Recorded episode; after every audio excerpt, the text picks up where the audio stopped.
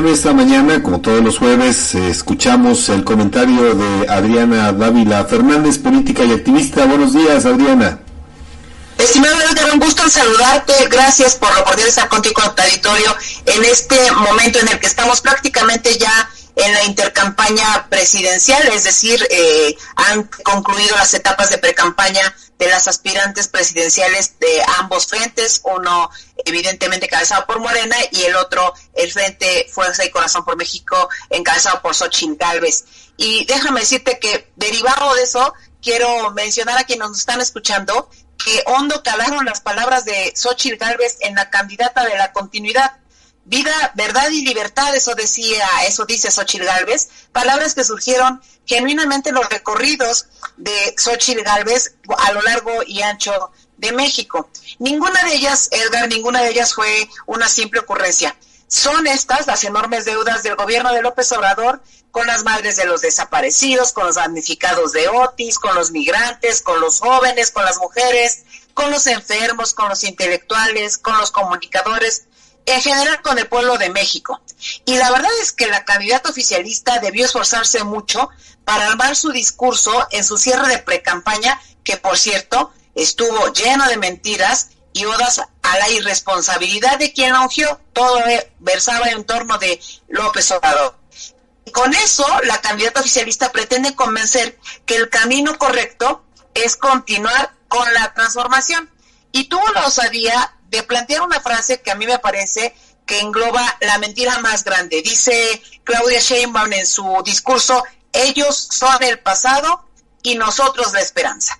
Y lo que yo quiero preguntarle a la señora y doctora Claudia Sheinbaum es, ¿qué esperanza puede ofrecerle ella a los 50 millones de personas que no tienen acceso a la salud y a quienes se les promete un sistema eh, como el de Dinamarca, pero solo les dan una bodega que alberga de la forma más criminal las mentiras a toneladas del presidente. ¿Qué esperanza puede ofrecer Claudia Sheinbaum a los mexicanos y a las mexicanas que anhelan salir a la calle sin miedo, pero que en el camino se topan con las balas de los criminales que reciben abrazos del gobierno? ¿Qué esperanza puede ofrecerle Claudia Sheinbaum a las mujeres si ni siquiera es capaz de escuchar a las madres que llenas de dolor buscan a sus familiares? Ahí está el desprecio por las madres buscadoras.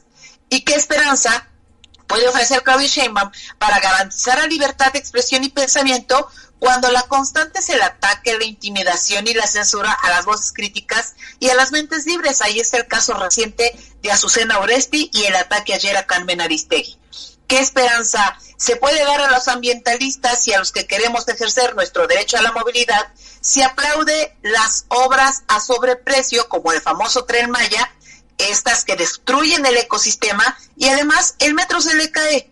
¿Y qué esperanza puede dar Claudia Sheinbaum a quienes se les vendió la falacia de la honestidad y ven cómo se evaporan los recursos públicos en jugosos negocios turbios para favorecer a familiares y amigos de los hoy poderosos morenistas, especialmente a los hijos del presidente? En realidad, no.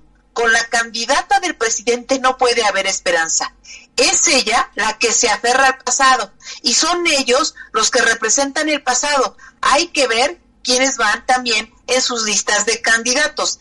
Tanto quieren el pasado ellos y tanto lo representan que reivindican el modelo de los años 70, autoritario, corrupto, abusivo, arbitrario y que está encarnado en el mandato del hoy presidente. Por eso reitero, estimado Edgar y amigos del auditorio, hondo caló la, la convocatoria de Xochitl Gálvez para defender la vida, la verdad y la libertad en el próximo proceso electoral, pues en este sexenio lo único que pudieron ofrecer los morenistas fue justamente lo contrario, muerte, mentira y opresión. Adelante. Adriana, te saludo con mucho gusto, ya sabes, para no perder esa sana costumbre de atravesarme en tu comentario, te saludo con mucho gusto. Eh, y bueno, preguntarte, ¿Cuál es tu opinión en torno a este planteamiento que hizo ayer Rosario eh, Piedra para desaparecer la Comisión Nacional de los Derechos Humanos y dar paso a una Defensoría Nacional? ¿Qué opinas sobre eso? Primero quiero decirte, querido Fabián, que la Comisión Nacional de Derechos Humanos está desaparecida desde su llegada, desde la llegada de Rosario Piedra. Es una vergüenza que era hija de una luchadora social que anhelaba que su hijo fuera encontrado luego de eh, los hechos trágicos del 68 y que dio una batalla junto con Cloutier y junto con Cuauhtémoc Cárdenas por eh, el derecho a conocer la verdad, pues se encuentra en su hija, lamentablemente, esta, este reflejo de la inacción, porque lo que no dice Rosario Piedra es que la Comisión Nacional de Derechos Humanos surgió justamente como uno de los instrumentos para poder defender eh, a los ciudadanos de los abusos del poder público. Y hoy ella se ha convertido en la defensora del poder público. Ahí están sus nuevos resultados como, como titular de una institución. Es la primera titular de una institución que pide desaparecerla, pero en los hechos la Comisión Nacional de los Derechos Humanos no existe. Esa es una realidad pues triste lo que está eh, sucediendo y preocupante además, Adriana, con esta pretensión de desaparecer pues más de una decena de organismos autónomos. Así es, y una propuesta que tiene más bien un sentido propagandístico, eh, querido Fabián, porque el presidente hace campaña con los temas.